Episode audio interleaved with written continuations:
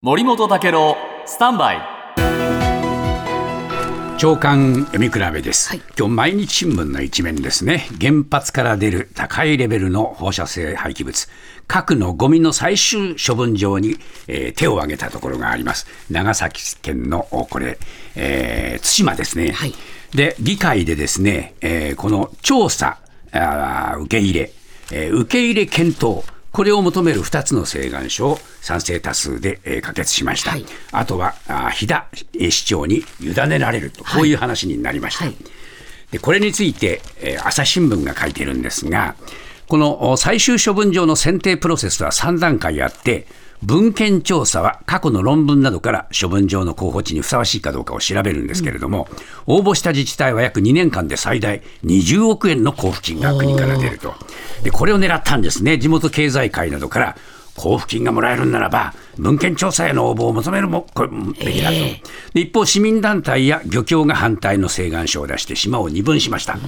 でこれね、推進派の議員はですね文献調査を行うだけで最終処分場の誘致とはまた別だろうと、それで20億円だぞと、もらった方がいいじゃねえかっていう話になってるんですね。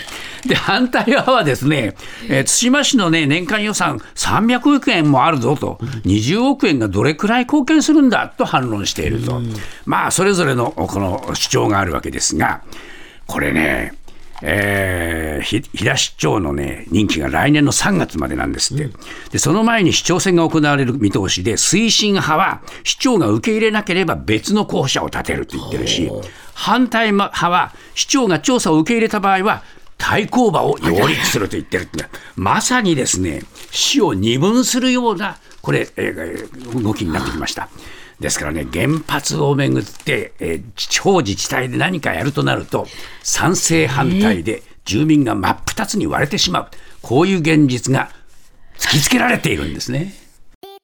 TBS ラジオポッドキャストで配信中。ゼロプリラジオ。聞くことできるパーソナリティは LGBTQ ハーフプラスサイズなどめちゃくちゃ個性的な4人組クリエイターユニット。午前0時のプリンセスです。ゼロプリラジオ。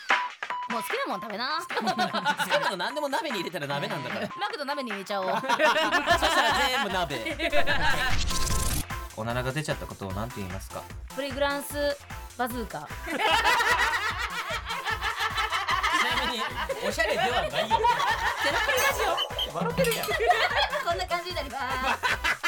笑い方海賊になります。おうち最後にこの CM 聞いてるみんなに一言。お前お前なんで言った？とにかく聞いてください。ゼロプリで検索。ゼロプリラジオ毎週土曜午前0時に配信。それではポッドキャストで会いましょう。せーの。ほなまた！ゼロプリレディオ